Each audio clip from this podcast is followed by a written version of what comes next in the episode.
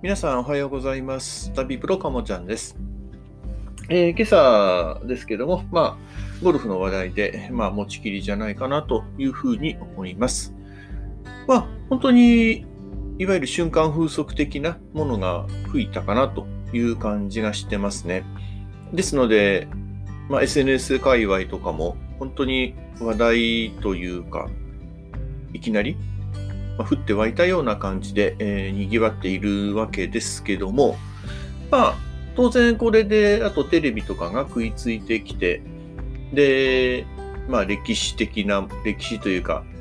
その人の生い立ちだとか、そういったものを流してとか、まあそんな感じでこの後進行していくのかなというふうに思います。で、まあインタビューが出てきたりとか、まあそんな感じなのかなと思います。で、しばらくすると、まあ何もなかったたかのように忘れられるという、そんな展開になるんじゃないかなというふうに思います。まあ、何年か前にあの渋野選手があのいとイギリスかなで優勝した時は、まあ、やはり女性ということもあってなのかなと思うんですけども、まあ、いろいろと結構長期にわたってえ取り上げられていたということがあります。まあ、今度は松山選手、まあ、あの男、男性ということなので、まそのあたりどんな風に扱いになっていくのかななんていうのもちょっと興味のあるところです。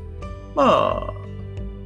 そんな感じですね。なので、まあ、確かに、ああ、すごいことだなというふうには思いますけども、まあ、その瞬間風速、まあ、ちょっと今乗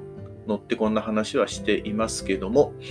まあ、早いところ、その風の中からは降りて、ちょっと冷静に日々のことをやっていきたいなと思っています。はい、今日は以上です。